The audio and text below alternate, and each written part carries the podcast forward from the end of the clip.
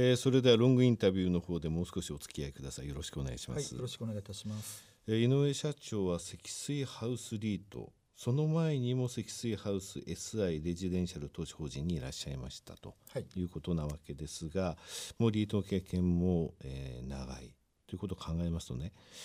リートをある程度なんて言いますか俯瞰してらっしゃる部分ってあると思うんですよねきちんと。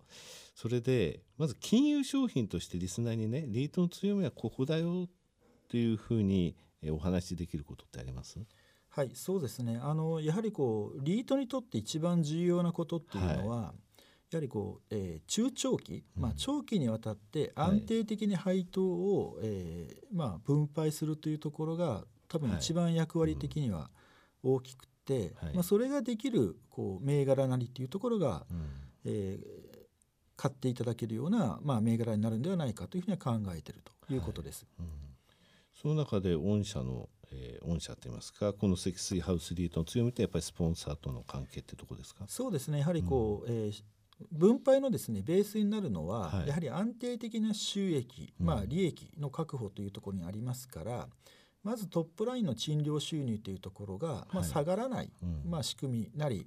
えー規模感なりというのが多分必要で、はい。あとはやはりこう財務基盤が安定的であった方が、まあ、望ましいという状況かと考えてます。このリートの場合今例えばねこの先のことは言えませんが PO をやりますと。それで今現在スポンサーとの優先交渉、えー物件はこれぐらいありますと。先ほど、えー、ショートの方で1300400でしたっけ？1300ですね。ですよね、えーそれで今現在1800ぐらいの、えー資産規模に来てますと。で2000を目指してるって言われましたがもうあっという間に PO さえできればすれば超えていけると思うんですよねそういったところ。その時にもうすでにそのスポンサーとの関係できちんとそのえーダウンサイドの部分がプロテクトされた、えー今の、えー固定っていいますか賃料のね形態っていう部分がもう確保できてますってことなんですかね。そうですね。あの、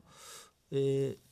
まあ、IPO 時から見てですね、まあ、2000億というのは、はい。えーおそらくこう一つの、えーこう通過点であって、ね。まあ、IPO 時に定めた、まあ、目標値でしかうん。多分ないのかなというのは思ってます。はい。ただ、えー現時点まで、まあ、いいペースでこう、えー資産規模の拡大ができているというのはやっぱりスポンサーあってはならではというところですので、はい。まあ、ここのスポンサーサポートのあるなし、まあ、うん。特にトーリートにおいては、えー賃料固定型マスターリースという点も、えー含めて、えーこうスポンサーサポートが受けられてますので、まあ、そこは、まあ、リートの強みとしてはあるだろうというふうに考えているということです。はい、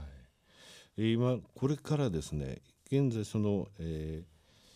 入れられている物件の中でホテルもじ実は入ってますと。ただそこはまだ、えー買ってはいませんがというのがお話ありましたよね。この先ホテルそれから商業施設等も入れられていくと。となると複合型のポートフォリオを目指される可能性もあるってことですかね。そうですね。ただあのスポンサーのですねパイプラインの中心はオフィスビルが中心ですので、やはりこう中心になるのはオフィスビルで、うん。まあ、そこに商業施設ホテルがこう付加されるような形にはなるのではないかというふうには思ってます。今現在この、えーいろいろと何て言いますか、えーいろいろな複合型をねリートに転換されたリートさんってよそさんもいらっしゃいますよね。それから、ここのところそれほど大きくない規模で、上場されたリートさんもいらっしゃいますと。また、ヘルスケアのリートさんもちろんあのヘルスケアリートさんもそれほど大きな規模じゃありませんと。でこれから J リートはどういう方向に向かうかとかこういうところこういうふうに直せばいいのに直すって言いますか、えー変えていったらいいのにとか思われてることってあります？そうですね。あの、えーまず、まあえーどういう方向に向かうのかというところについては、まあ、いろいろなこうアセットの取り組みですとか、まあ、銘柄も、